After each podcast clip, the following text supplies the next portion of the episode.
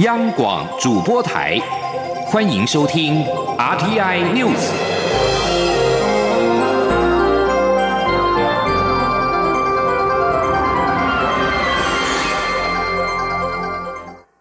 各位好，我是主播王玉伟，欢迎收听这节央广主播台提供给您的 RTI News 新闻。首先带您关注国际焦点。美国与墨西哥已经就移民问题达成协议。美国总统川普七号宣布对墨西哥的惩罚性关税无限期暂停。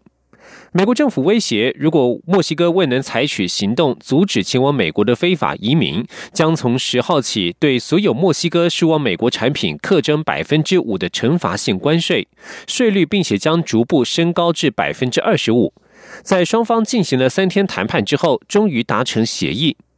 川普在推特上表示，美国已经和墨西哥达成协议，墨西哥同意采取强硬措施，遏制移民潮从墨西哥进入美国南部边境，这将大幅降低或消除非法移民从墨西哥进入美国。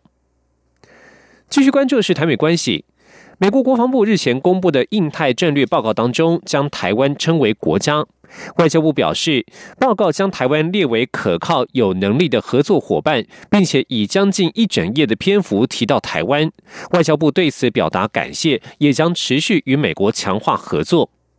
美国国防部在一号发布的印太战略报告，将在将台湾称为国家的那一部分内容当中，阐述美国如何与印太区域的民主国家加强伙伴关系，并且以新加坡、台湾、纽西兰和蒙古等四个国家为例。香港南华早报报道，报告将台湾称为国家。美国分析家指出，这显示华府认为有必要反制北京对台湾的日益施压。另外，南韩东亚日报今天也在头版以“美国将台湾标记为国家，摇晃一个中国原则”为标题，报道了美国试图碰触中国最为敏感的外交政策当中最优先的部分，对中国施压的力度将提高到最大。我外交部指出，中华民国是主权独立国家，而台湾的民主、自由、人权、法治发展等成就获得国际社会肯定。作为印太区域当中负责任的成员，政府将继续与美国等理念相近的国家强化安全合作，共同对区域的长久稳定和和平做出贡献。继续关注政坛焦点。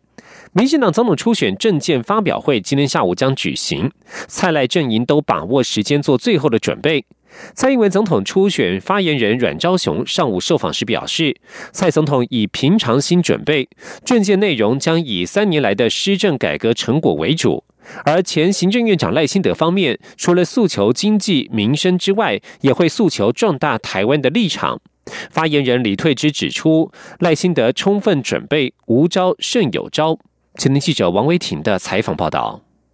民进党总统初选电视政见发表会八号下午登场，蔡赖两人正面交锋，将各自表达政见愿景。蔡英文总统初选发言人阮昭雄八号上午受访时表示，蔡总统国政优先，以平常心准备政见发表，内容将以三年来的施政改革成果为主，也会论述未来的内政、经济、国防、外交蓝图，呼吁民众一起守护台湾。阮昭雄说：“呃，蔡总统都。”呃，平常就非常关心国政哈，所以在国政的部分，我想是他非常熟悉的部分，所以他就保持平常心，就是他每天也都在实践，然后所以国政对他来讲一点都不陌生，那随时都在做一些呃准备工作，只是要如何在呃政见发表会有限的时间里面啊，能够有效的跟国人做一些沟通，我想是这次准备的重点。所以时间有限的呃状况底下，啊去准备有限的资料来跟国人做说明。那不过这个后面也还在做一些整理了哈，如果把我刚才特别提到的最精华的部分来跟呃全国呃民众来做说明。前行政院长赖清德发言人李退之表示，各领域专家提供充分的资料给赖清德准备证件发表会，之前也有不断演练。赖清德七号晚上很早就休息，希望神清气爽应战。李退之说，就像独孤九剑一样，赖清德此刻是无招胜有招。所以这个不管是面对哪一方面的问题。其实回到头来都是经济民生最重要啊。至于有关这个台湾主体台湾主体相关的问题，院长一贯的立场也都很清楚了。但今天是做一个相当全面综合性的论述。我想到了这个时候，应该可以用另外另外一套，就是那个独孤九剑，到最后就是五招胜有招啊。民进党总统初选电视政见发表会八号下午两点开始，双方各有十分钟的申论政见。接着由自由时报总编辑邹景文、台湾公民阵线发起人赖中强、金周刊社长梁永煌提问，蔡赖依序回答，最后各有八分钟结论。会后，蔡总统和赖清德也会先后召开记者会说明。中央广播电台记者王威婷采访报道。而在国民党总统初选方面，国民党将在下周一六月十号上午十点正式公告参加初选者名单，十一号随即召开参选人座谈会，讨论民调、国政愿景发表会等细节。争取国民党总统提名的红海董事长郭台铭、高雄市长韩国瑜、前新北市长朱立伦、前台北市长周习伟以及孙文学校总校长张亚中，都已经缴交选务费用五百万元。国民党在十号将公布参加总统初选者名单，五人参战态势底定。继续关注的是假消息的澄清。有关媒体报道，未来上发廊不准同时染加烫，否则要罚钱。卫生福利部食品药物管理署澄清，这是不实讯息。若是消费者上发廊同时染烫，消费者或美容院不会挨罚。食药署日前预告相关草案，明定染发剂、烫发剂以及脱色脱染剂产品外包装应标示的事项，其中包括染发一星期前后不得进行烫发。食药署表示，新制将从二零二一年七月一号起上路。若是没有按照规定标示，将会依法处新台币一万元以上一百万元以下的罚款。不过，草案公布没几天就引起民众误会。食药署检任技正黄维生表示，这次预告的草案内容是规范化妆品制造或输入业者应该在产品外包装做好标示、善尽提醒的责任。若是发廊或消费者仍然想要同时染发、烫发，那么消费者和发廊都不会受罚。行政院长苏贞昌今天也在赖贴文澄清这一起法律谣言，还开了自己一个小玩笑，说就算我现在没有头发，也不会这样子惩罚大家的。而为了打击假消息流窜，行政院与赖合作成立即时澄清专区，暂定七月份上线。行政院发言人古拉斯尤达卡表示，届时将在 Line Today 开辟专区，以浅显易懂的文字或图卡传递正确讯息。前天记者王维婷的采访报道。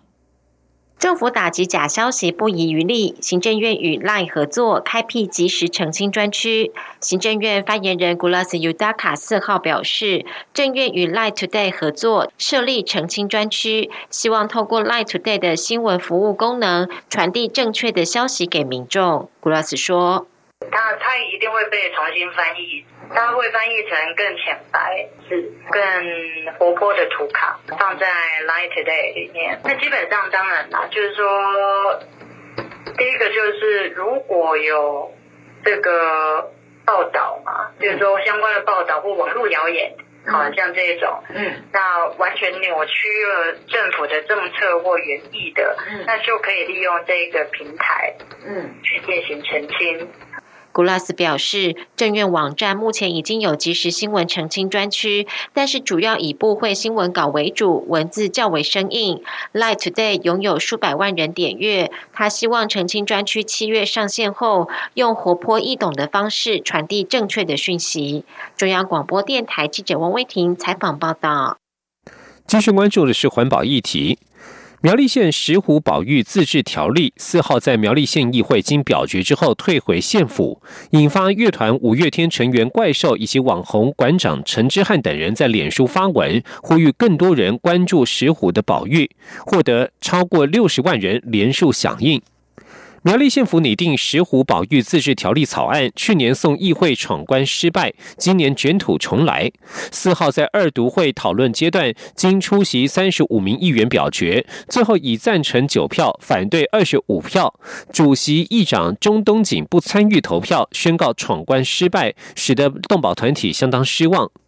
另外，动保团体在去年因为反对玉龙公司。三亿二厂的验证车道开发环评案，认为开发案会破坏石虎栖地，干扰石虎与其他野生动物的共存，因此在网络发起守护台湾最后五百只石虎的栖地连署。经过怪兽与馆长在脸书发文呼吁之后，引发更多的网友关注。截至八号中午十二点，已经超过六十万人签署。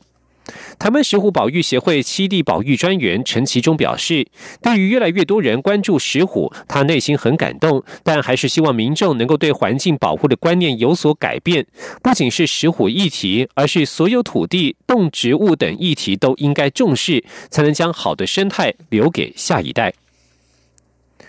继续关注译文消息。火烧庄之役是一八九五年屏东六堆义勇军抗日的最后一战，伤亡惨重。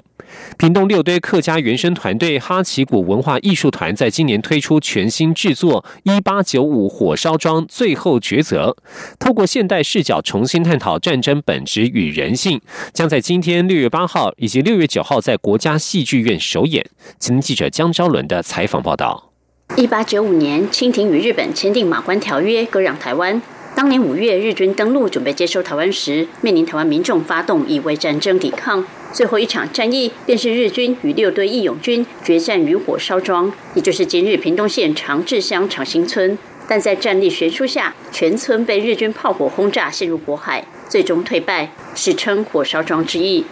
二零一五年，哈奇谷文化艺术团曾将这段历史重建于舞台上，今年则推出全新制作《一八九五火烧庄最终抉择》。故事描述五位现代年轻人组成新创团队，正在设计一款以火烧庄之役为题材的桌上游戏。他们在试玩过程中，必须一步步为自己扮演的角色设身处地，做出各种抉择。而当他们回到现实生活中，同样要面对各自生活中的各种处境。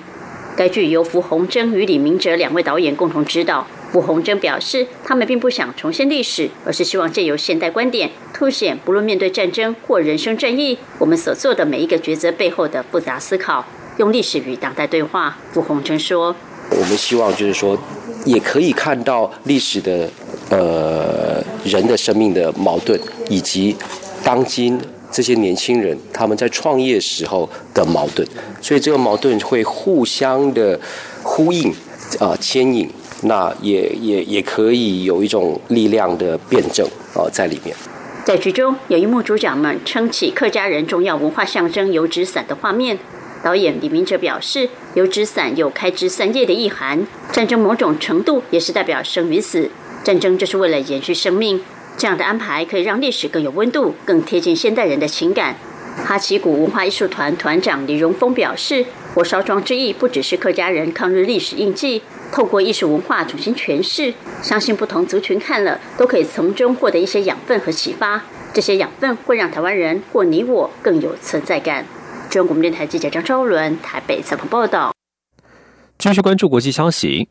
爱沙尼亚、突尼西亚、越南、尼日、圣文森以及格瑞纳丁，从明年起将成为联合国安理会的非常任理事国。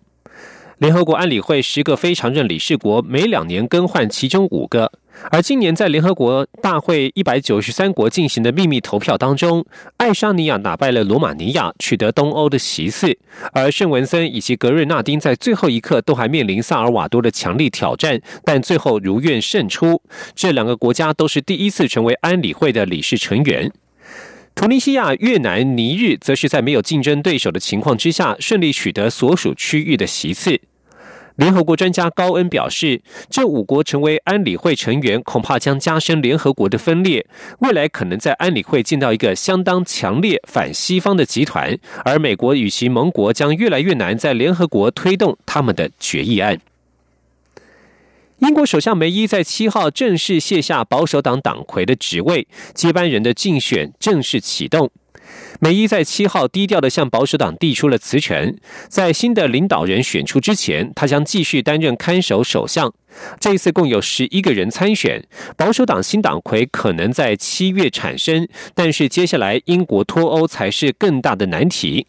而在新党魁产生之后，还有几个月的时间来决定是否挽救梅伊和欧盟达成的协议，或者干脆无协议脱欧。